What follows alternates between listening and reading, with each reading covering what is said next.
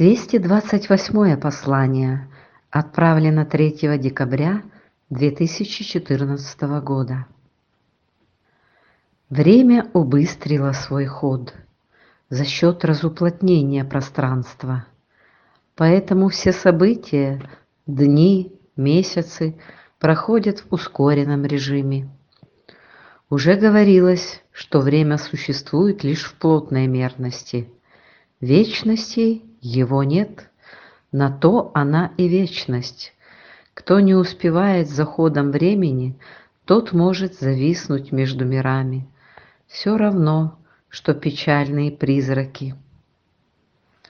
Чтобы успевать за временем, переменами, ходом событий, необходимо постоянно пребывать в канале.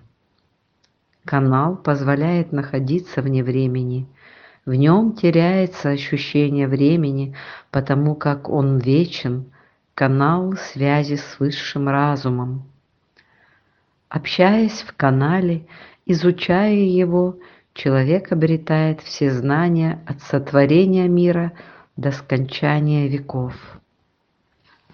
Развивая канал, человек учится принятию себя и других, приходит к гармонии, единению с самим собой и миром, что приводит к соответствию, подобию единого.